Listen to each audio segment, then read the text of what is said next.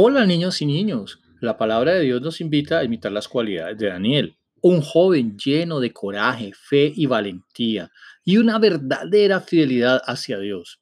Sobre él había un espíritu superior otorgado por Papito Dios. Tú puedes preguntarte, ¿y cómo hago para parecerme a Daniel? Te invito a revisar algunas de las cualidades que tenía Daniel.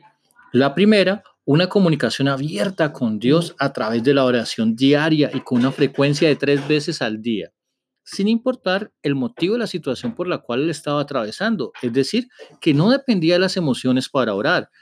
Dos, ¿por qué él hacía esto? Porque él tenía identidad. Esto quiere decir que Daniel sabía quién era él en Dios.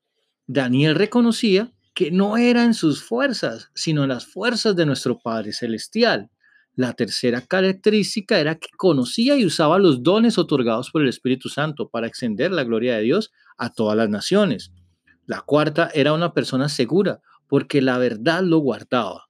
La quinta tenía una fe absoluta en el verdadero y único Dios vivo que está por encima de todas las situaciones, por encima de todos los reyes y gobernantes de este mundo.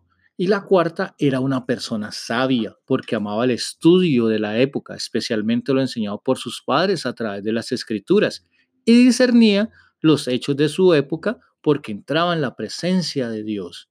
Ahora, niñas y niños, a esforzarnos para ser como Daniel.